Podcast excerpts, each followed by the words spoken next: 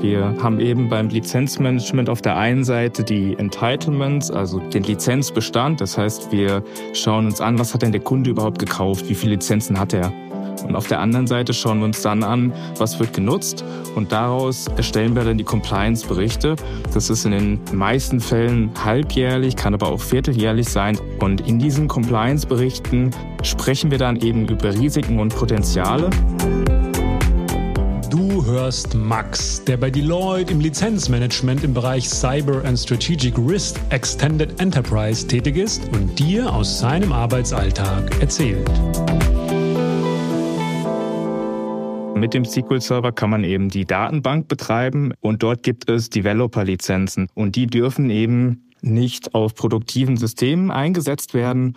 Und dort haben wir eben mit dem Kunden gesprochen, wie die Situation bei gewissen Servern aussieht. Und er hat uns dann eine lange Liste geschickt und eben aufgeschrieben, auf dem Server nutzen wir die Software so, auf dem anderen so. Und wir haben dann eben entschieden, anhand von dem Lizenzvertrag und den Lizenzbestimmungen, wie darf dann die Software genutzt werden.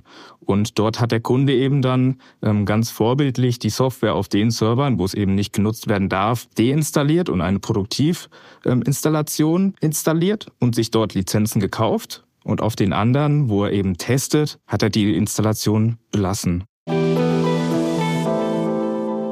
Auf der einen Seite habe ich eine technische Komponente. Ich muss schauen, was ist auf den Servern installiert. Wir haben das Lizenzmanagement-Tool, wir haben eine Datenbank, die müssen wir befüllen. Da müssen wir Queries schreiben, Skripte schreiben, Anpassungen vornehmen und dann daraus die Daten generieren. Und auf der anderen Seite haben wir eben auch eine kaufmännische, schrägstrich juristische Komponente. Das heißt, wir schauen uns die, die Softwareverträge an, was dann wieder in eine komplett andere Richtung geht. Und dann noch on top diese beiden Seiten vereint, müssen eben dem Kunden präsentiert werden und der Kunde möchte natürlich auch beraten werden, wie er denn weiter vorgehen soll. Und das ist halt ein Mix, der macht es für mich super spannend, super herausfordernd.